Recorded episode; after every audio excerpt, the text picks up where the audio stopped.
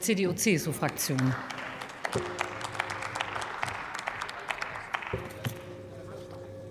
Frau Präsidentin, liebe Kolleginnen und Kollegen!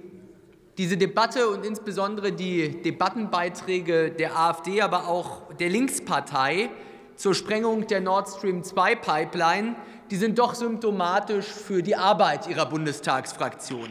Polemisieren auf unsicherer Faktenlage, Vermutungen verwischen, verklären zu vermeintlichen Fakten. So macht man keine Politik im Interesse Deutschlands, liebe Kolleginnen und Kollegen.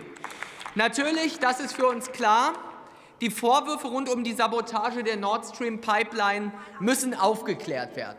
Klar, zügig, ja vielleicht auch zügiger und in alle Richtungen.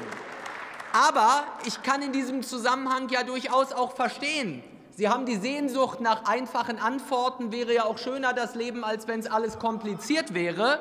Aber, liebe Kolleginnen und Kollegen, ich glaube, es ist für unsere Gesellschaft wichtig, dass wir schon beherzigen, dass wir immer skeptisch sein müssen gegenüber denjenigen, die die einfachsten Antworten auf die kompliziertesten Probleme haben, liebe Kolleginnen und Kollegen.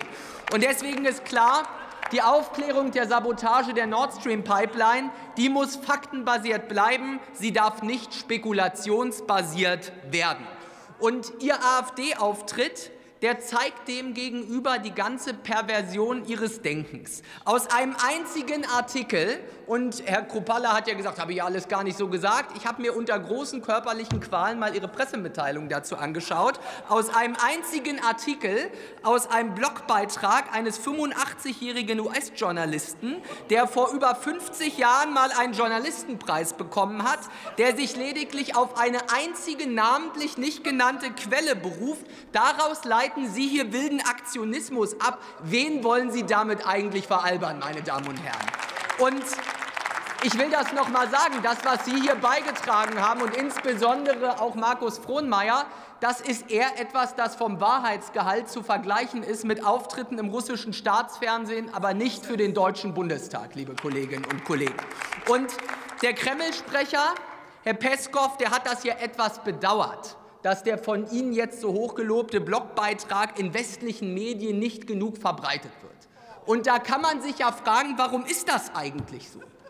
Gibt es irgendwie die großen Geheimmächte in den USA, die festlegen, was man in deutschen Medien noch schreiben darf? Ist es die große Weltverschwörung, warum das nicht in allen deutschen Zeitungen steht? Oder liegt es vielleicht eher daran, dass dieser Artikel nur auf wilden Vermutungen und nicht auf Fakten basiert, dass er nicht journalistischen Belegstandards entspricht? Das ist doch die Wahrheit und die sollten Sie auch zur Kenntnis nehmen, liebe Kolleginnen und Kollegen. Und man muss das sagen, wir können doch dankbar sein. In Deutschland, in der freien Welt, können alle Leute Texte schreiben, lesen, verbreiten, teilen auch wenn sie unsinnig sind. Und ich will das noch mal sagen. Viele in Russland würden sich dieser Tage wünschen, dass sie das schreiben können, was sie denken. Und deswegen ist es auch möglich, diesen Text zu verbreiten, sich damit auseinanderzusetzen. Das ist doch alles okay. Aber es gibt keine Verpflichtung in unserem Land, und das ist auch gut so, sich einfach mit unsubstanziierten Behauptungen zu schmücken, sie für bare Münze zu nehmen. Und deswegen der Einzige, der Ihnen diese Aktuelle Stunde danken wird, ist der Kreml-Sprecher. Sie machen sich hier zum willfährigen Propagandaassistenten aus Moskau. Und das ist nicht im Interesse Deutschlands, liebe Kolleginnen und Kollegen. Kollegen. Und besonders schockierend finde ich dann, welche Rückschlüsse Sie aus diesem Blogbeitrag ziehen. Okay, Sie beantragen diese Aktuelle Stunde, diesen Debattenbeitrag. Ja, vorhersehbar, überrascht einen jetzt auch nicht. Sie fordern, einen Untersuchungsausschuss einzurichten. Ja, wenig plausibel, aber überrascht mich jetzt auch nicht. Aber noch schlimmer, in Ihrer Pressemitteilung, Herr Kropalla, verdächtigen Sie dann ohne irgendwelche Belege die deutsche Bundesregierung, deren Arbeit ich übrigens auch nicht immer toll finde, aber die immerhin die Bundesrepublik Deutschland völkerrechtlich vertritt, ohne Belege verdächtigen Sie die deutsche Bundesregierung, dass Regierungsvertreter, ich zitiere Sie, in die Anschlagsplanung eingeweiht gewesen sein könnten.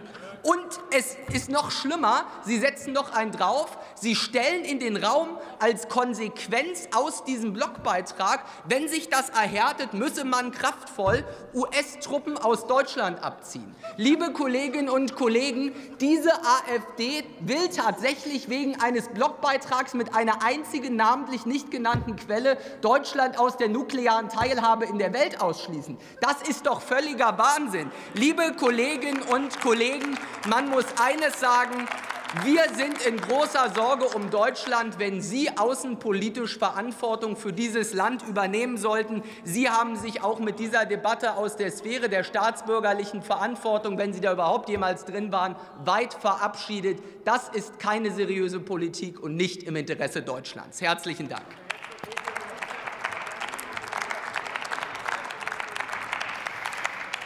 Und die nächste Rednerin ist Canan Bayram.